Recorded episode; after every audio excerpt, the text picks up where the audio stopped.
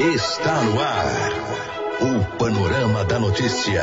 Um relato dos últimos acontecimentos nacionais e internacionais. Uma narrativa da história, da qual você faz parte. Olá, bom dia. Eu sou Silvano e a partir de agora o noticiário de Rio Paranaíba, da região do Brasil e do mundo, nesta segunda-feira, 29 de abril do ano 2019.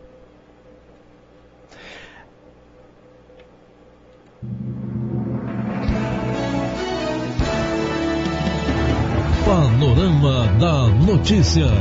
Oferecimento CEMIG. A melhor energia do Brasil.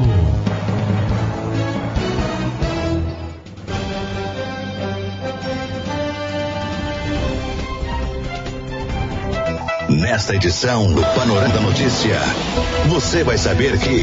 Cidades do Triângulo e Alto Paranaíba recebem recursos do governo estadual para intensificar combate à dengue.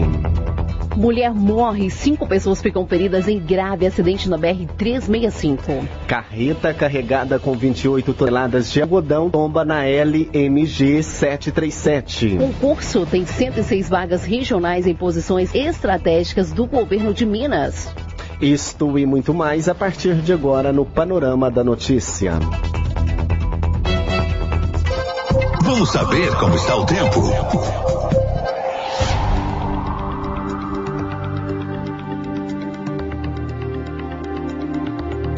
Olha, a previsão do tempo para hoje, segunda-feira, vai ser um dia de sol com muitas nuvens. Em Rio Paranaíba, a temperatura vai ficar entre 26, 17 e 26 graus. A probabilidade de chuva é de 80%. E a máxima hoje na cidade de Lagoa Formosa é de 28, com mínima de 19 graus, com ventos em torno de 9 quilômetros por hora. A polícia. A serviço da comunidade.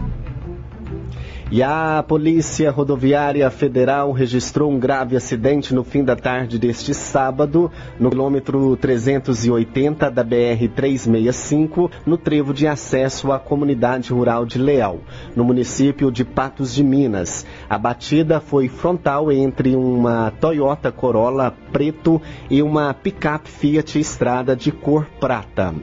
As causas do acidente ainda serão investigadas. A Polícia Rodoviária Federal informou que a batida frontal aconteceu no acostamento. A princípio, a picape seguia no sentido Varjão de Minas, a Patos de Minas, quando deparou com um carro na pista contrária. Para evitar a batida, os dois veículos foram para o acostamento, mas bateram de frente. Na picape, uma mulher de 69 anos ficou presa nas ferragens e morreu no local. O motorista foi levado ao hospital. No veículo Corolla, haviam quatro pessoas, ficaram feridas e foram socorridas. As causas do acidente serão apuradas pela perícia da Polícia Civil que esteve no local. O corpo da vítima foi encaminhado para o Instituto Médico Legal de Patos de Minas e a Polícia Rodoviária Federal controlou o trânsito até a retirada dos veículos. Olha, e na última terça-feira, o governador Romeu Zema, do Partido Novo, decretou situação de emergência em saúde pública em parte do estado, como medida para conter aí o avanço da dengue. Entre as regiões abrangidas pelo ato está o Triângulo Mineiro e Alto Paranaíba, que tem municípios com incidência alta ou muito alta de casos prováveis de dengue por meio de, da medida, será possível mobilizar recursos de forma mais ágil para o combate ao Aedes aegypti e também para o atendimento a pacientes. A Secretaria de Estado de Saúde de Minas Gerais destinou 4 milhões e 180 reais para o combate à doença por meio de uma resolução aprovada no dia 2 de abril. Os valores variam de município para município e o cálculo para o repasse leva em consideração o número de habitantes. Esses critérios podem ser consultados na resolução publicada na página do SES-IMG. A liberação dos recursos deve ocorrer esta semana e vai atender 93 prefeituras, contempladas entre elas Berlândia, Uberaba, Patos de Minas e Ituiutaba. O recurso financeiro deverá ser usado para reforço das despesas com pessoal, como contratação de agentes de controle de endemias e capacitações para profissionais na assistência hospitalar. Os recursos também serão usados para custeio e manutenção de atividades, como confecção e reprodução de material gráfico informativo, aquisição de material de apoio para ações de mobilizações e também mutirões de limpeza em áreas prioritárias. Agora 10 horas e 35 minutos e um motorista de 31 anos levou um susto e por sorte não se machucou após a carreta que ele dirigia tombar no quilômetro 15 da LMG 737 no município de Guimarães. Ao fazer uma curva, ele perdeu o controle e tombou a carreta que estava carregada com aproximadamente 28 toneladas de caroço de algodão. A carga ficou espalhada no acostamento da pista. O motorista não sofreu nenhum ferimento, mas uma ambulância do pronto-socorro da cidade de Cruzeiro de, For de Fortaleza esteve no local para encaminhar o motorista para a unidade hospitalar por precaução. Após contatar, é, constatar que todas as documentações estavam regulares, o veículo foi liberado para o proprietário da carreta, que esteve aí no local. E foram abertas as inscrições para se candidatar a 106 vagas regionais em posições estratégicas do governo de Minas no interior do estado por meio do Transforma Minas, programa de gestão de pessoas por, por mérito de competência. As oportunidades são nas secretarias de Estado de Educação, de Saúde, de Meio Ambiente e Desenvolvimento Sustentável e de Trabalho e Desenvolvimento Social. As inscrições para as vagas regionais da SES, SEMAD e SEDESE vão até o dia 6 de maio maio. Para essas vagas, podem participar do projeto seletivo funcionários públicos, profissionais da iniciativa privada ou de organizações não governamentais que preencham os pré-requisitos e também as competências exigidas pela função. A seleção conta com etapas de, de análise curricular, testes de perfil e entrevistas por competência. Os cargos e salários e também as condições para as vagas podem ser conferidos em transformaminas.mg.gov.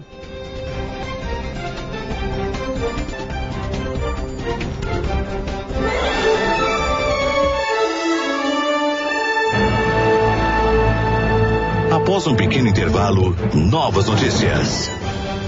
A assaltante mata comparsa a tiros após roubo à pizzaria em Uberlândia. A Associação Brasileira dos Criadores de Zebu, a ABCZ, recebeu na última edição a ministra Tereza Cristina. Fortes chuvas matam em São Paulo e deixa Rio de Janeiro em alerta.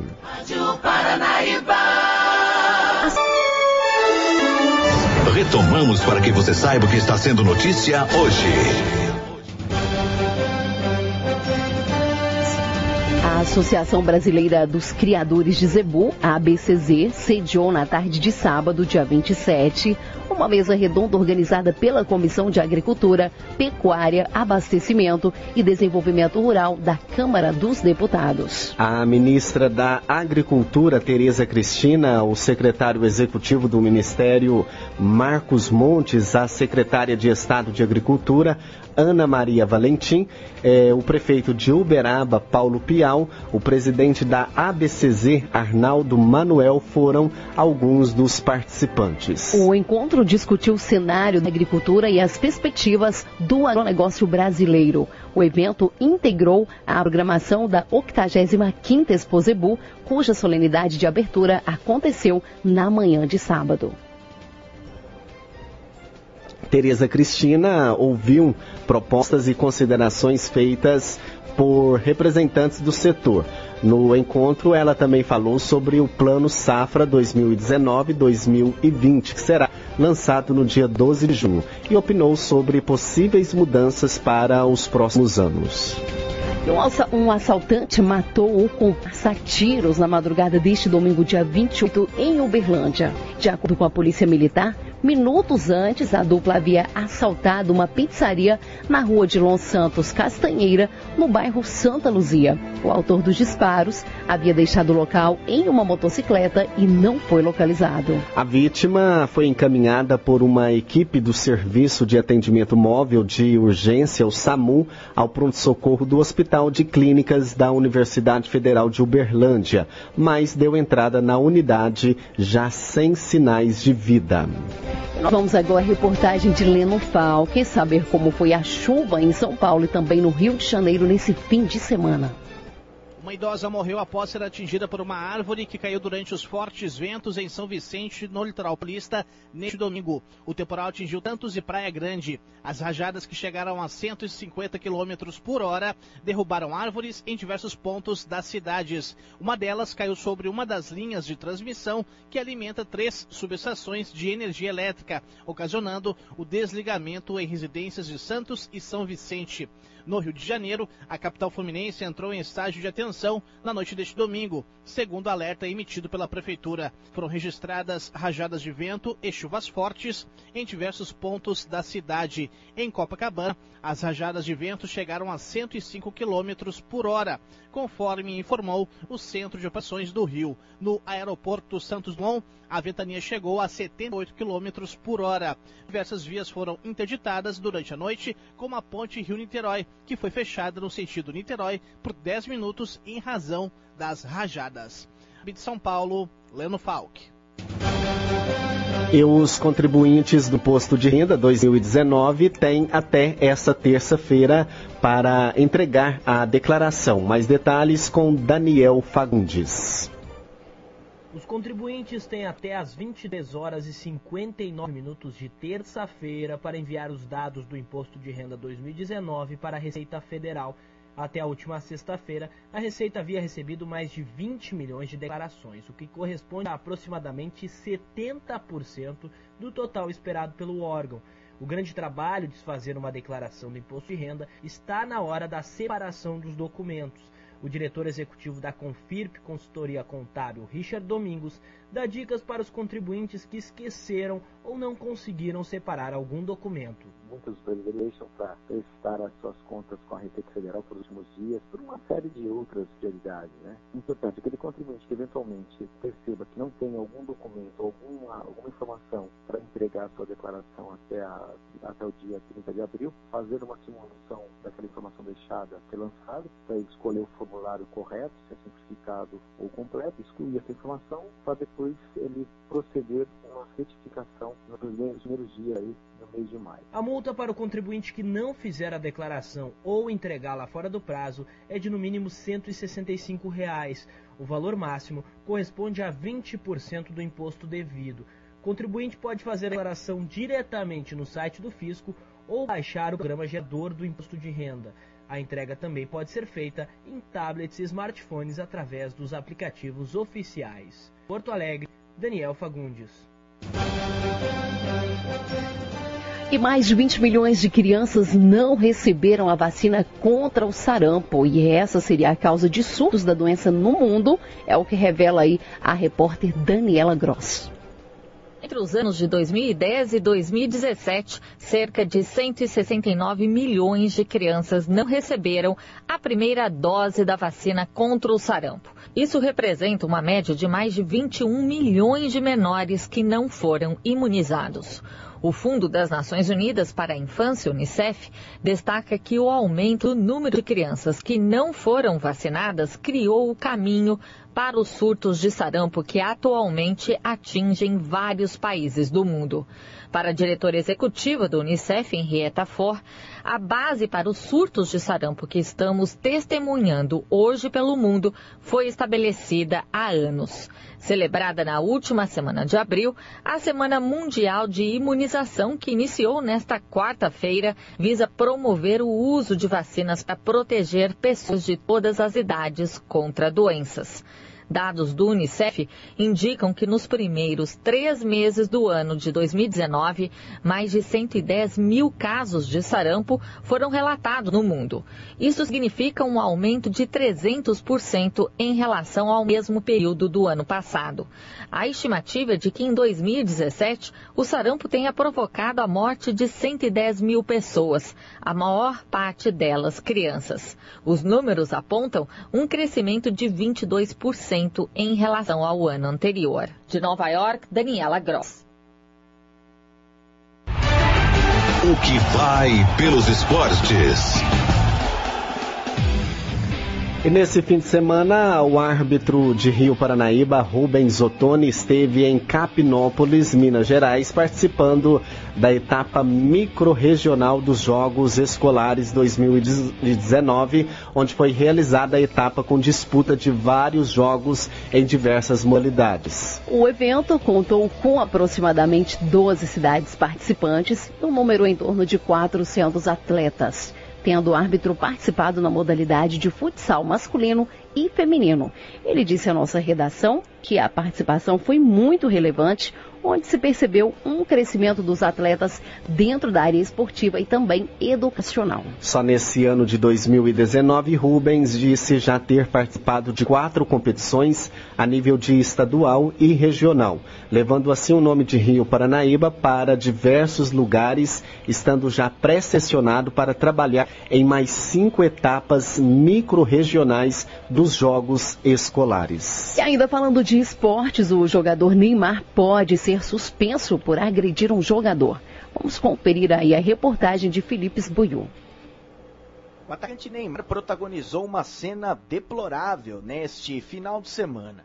Depois da equipe francesa do Paris Saint-Germain ter perdido nos pênaltis a Copa da França para o modesto Rennes no último sábado, Neymar pode ser suspenso depois de agredir um torcedor que teria o xingado. Este mesmo torcedor já declarou que não insultou Neymar, mas, segundo o jornal L'Equipe, isso pode fazer com que Neymar leve uma suspensão de 4 a 8 jogos.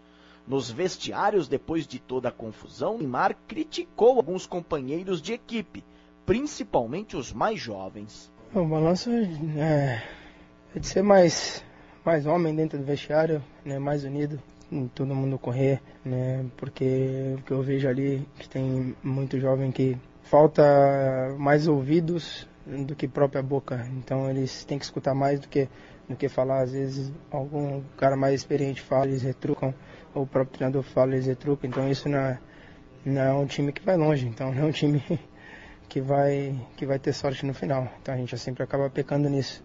Então a gente tem que ter mais inteligência, né, de, de administrar isso, né, eles mais do que nós, né, porque a gente tem um pouquinho mais de bagagem, então você tem que tem que respeitar um pouco mais, tem que escutar um pouco mais. Segundo as regras disciplinares da Federação Francesa de Futebol, a agressão do atacante pode ser enquadrada em dois artigos. Um relacionado a golpe voluntário tentado contra a integridade física de uma pessoa. O outro diz brutalidade ou golpes ou ainda uma ação violenta de algum jogador. Vamos aguardar para ver novos desdobramentos desta polêmica. Com informações do futebol internacional, Felipe Osboril.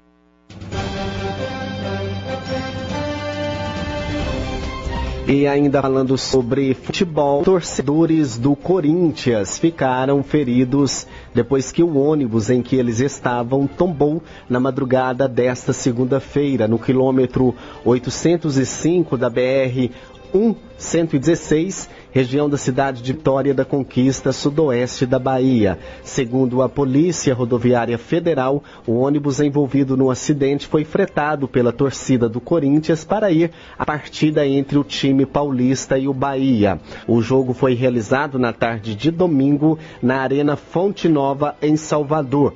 Conforme a polícia, 14 pessoas ficaram feridas. Algumas foram levadas para o Hospital Regional de Vitória da Conquista, enquanto enquanto outras foram divididas entre uma unidade de pronto atendimento da cidade e o Hospital São Vicente, também no município. Não há detalhes de quantas pessoas estão em cada unidade, nem o estado de saúde delas. Após a partida, que terminou por volta das 18 horas, a torcida entrou no veículo com destino a São Paulo e por volta das 4 horas desta madrugada havia um nevoeiro na rodovia e o motorista do coletivo perdeu o controle da direção, fazendo com que o ônibus tombasse na pista. O coletivo caiu em um desnível de área verde próximo ao acostamento da rodovia. O acidente não bloqueou o trânsito. O veículo perdeu para-brisas, mas a polícia não detalhou se foi por conta do impacto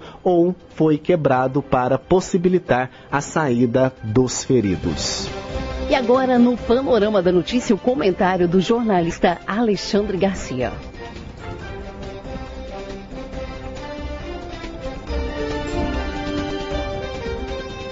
Bom dia. O presidente da República e o presidente da Câmara, ou seja, os presidentes de dois poderes, tiveram encontros no último sábado, no último domingo, para falar sobre reforma da Previdência. Foram reuniões de trabalho entre eles reforma da Previdência e, enfim, a agenda da Câmara com os projetos, como, por exemplo, esse do anticrime, né? Anticrime de chinelo e anticrime de colarinho branco, tudo junto, né? A corrupção e, os assaltos, a ladroagem, os homicídios, que tem que tornar a lei mais séria, né? uma lei que vai ser cumprida de fato, com sentenças que são cumpridas de fato e não sujeito bota a tornozeleira, sai por aí, vai para casa. Aí é brincadeira, né? Aí as pessoas fazem o balanço. Né? Será que vale a pena eu roubar 5 milhões e ficar dois anos na cadeia? Ah, vale, porque depois eu vou gastar meus 5 milhões. Isso, isso, tem que acabar, né? Tem que acabar também o, o bandido tripudiando sobre a polícia, de arma na mão e tal. Não dá. Inimigo de arma na mão no fronte está né? querendo levar chumbo, né? É isso. Bom, finalmente vai acabar o monopólio da Petrobras. Já acabou, eu tive um vivo de 23 minutos dentro do Jornal Nacional na votação de 1997, em que acabou, né? teoricamente acabou. Mas já faz mais de 20 anos e na prática não acabou. Na prática a Petrobras faz o preço, portanto é um cartel, faz o preço do combustível. Daí os problemas aí com os caminhoneiros, né? Preço de gás também manipulado em outros governos, de populismo, dando prejuízo para a Petrobras, agora, sobretudo, pobre Petrobras, que era para ser o povo, mas era de partidos políticos que estavam no governo, foi usada na corrupção, na propina, para encher bolsos de políticos e cofres de partidos políticos. Agora a Petrobras anunciou que vai vender nove das 13 refinarias que possui por 15 bilhões mais ou menos. Aí vai baixar a economia de mercado sobre o setor de combustíveis. Porque aí cada refinaria vai ter um custo, vai ter o seu preço e as pessoas vão escolher onde abastecer. Né? Não é aquela coisa de preço único na fonte. E aí os distribuidores não tem como. Se o preço único é, é esse na fonte, a variação é, é, uma coisa de doido, né? Impostos diferentes dependendo dos estados, né? Outra coisa que precisa ser unificada. E, por fim, eu gostaria de dar um alerta a todo mundo que está me ouvindo aí. Olha, gente, o mundo está mudando muito rápido, numa progressão geométrica e a gente vai ainda a passo de tartaruga. Empregos, por exemplo, temos aí 12, 13 milhões de desempregados né? e tem um novo tipo de atividade rentável, porque já são 3 milhões e 800 mil pessoas, 4, 4 milhões de pessoas que são autônomas, mas estão vinculadas a, a projetos moderníssimos como o Uber, o iFood, por exemplo, que os juntos são os maiores empregadores do país. Eles empregam 35 vezes mais gente que a maior folha de pagamento de uma estatal, que é dos Correios. E os números estão mostrando aí as pesquisas que tem 24 milhões de brasileiros autônomos, com algum tipo de vínculo, mas não tem aquela história de carteira assinada, de recolher isso, aquilo, burocracia. É uma novidade que a gente precisa ficar atento as novas profissões que estão embutidas aí, as novas atividades e também as novas formas de renda uh, do indivíduo e da família. Fica esse registro da mudança. De Brasília, Alexandre Garcia. E vamos agora conferir as notícias internacionais com Daniela Franco. Paris, 29 de abril de 2019, essas são as principais notícias desta segunda-feira. Mais de mil personalidades assinam um manifesto publicado pelo jornal Le Figaro nesta segunda-feira, pedindo para que o presidente francês Emmanuel Macron não se precipite nos trabalhos para a reconstrução Notre-Dame de Paris. Macron prometeu que o monumento, parcialmente destruído por um incêndio em 15 de abril, será restaurado em cinco anos. Entretanto, para os mais de mil restauradores e arquitetos que assinam o texto, é preciso tempo para encontrar as melhores decisões para Notre-Dame. A principal crítica dos especialistas é sobre um projeto de lei que autorizaria o descumprimento de algumas normas estabelecidas para a proteção do patrimônio. O PSOE, liderado pelo socialista Pedro Sanches, venceu as eleições legislativas realizadas no domingo na Espanha. Mas mesmo com 28,8% dos votos, o que representa 123 cadeiras no parlamento, o PSOE não conseguiu alcançar a maioria absoluta. O primeiro-ministro Pedro Sanches terá de se aliar para formar um novo governo, mas ainda não definiu com quem. O partido da extrema-direita Vox, a grande surpresa dessas eleições, terá 24 cadeiras no parlamento. Cientistas e diplomatas de mais de 130 países se reúnem a partir desta segunda-feira na sede da Unesco, aqui em Paris, para discutir até sábado a adoção da primeira avaliação mundial de ecossistemas. Há três anos, mais de 150 especialistas trabalham no relatório de 1.800 páginas, que deve se tornar a maior referência científica em matéria de biodiversidade. Um quarto das 100 mil espécies avaliadas no relatório estão ameaçadas de extinção. As autoridades francesas revelam nesta manhã que prenderam quatro pessoas suspeitas de preparar um atentado terrorista contra a polícia, entre eles um menor de idade. Desde sexta-feira, quatro homens estão sendo interrogados na sede da Polícia da França, depois que as autoridades descobriram que o grupo planejava adquirir armas para realizar em breve um ato terrorista. Na Indonésia, inundações e deslizamentos de terra provocados por chuvas torrenciais deixaram cerca de 40 mortos. A ilha de Sumatra, onde morreram 29 pessoas, é o local mais atingido pelas chuvas. Já a capital Jacarta, na ilha de Java, inundações deixaram ao menos dois mortos e 13 desaparecidos. Essas são as principais notícias desta segunda-feira. Você caminhou conosco pelo panorama da notícia. O conhecimento dos fatos faz de você um cidadão ativo. A apresentação Silvano Marruda e Raquel Marim. Edição Raquel Marim.